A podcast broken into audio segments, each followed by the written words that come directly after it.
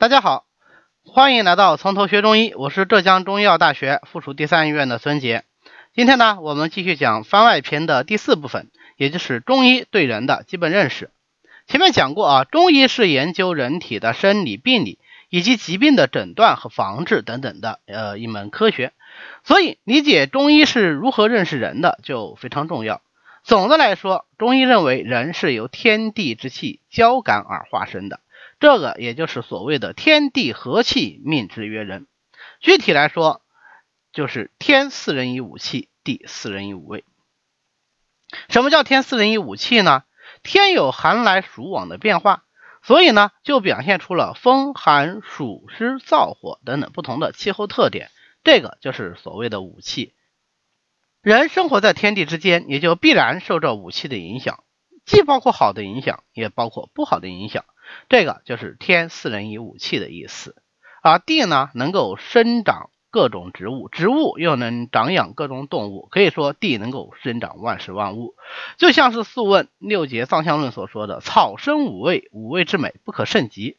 那这些植物可以为人所食用，那其味呢又各有不同，所以以五味盖之，叫做第四人以五味。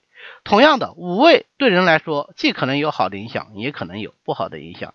五气和五味影响人到底是好还是坏，取决于合适还是不合适。在正确的时间地点接受合适的五气五味，那就是好；否则呢，就是坏。而这个合适还是不合适，则是由阴阳五行理论来决定的。比如说春木生风，所以春风是好的。如果没有春风，万物就不能生长。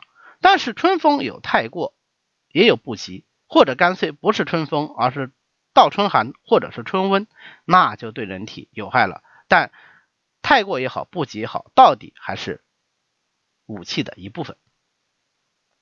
天地可以生人呐，指的是化身整个人类，而不是指某一个具体的人。那我们当然不是说看到会有一个婴儿从天上掉下来，那具体的一个人又是如何产生的呢？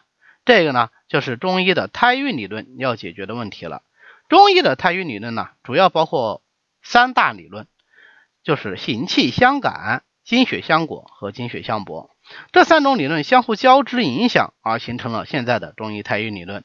呃，关于胎孕理论的具体内容，我们会另列篇章专门进行讲述。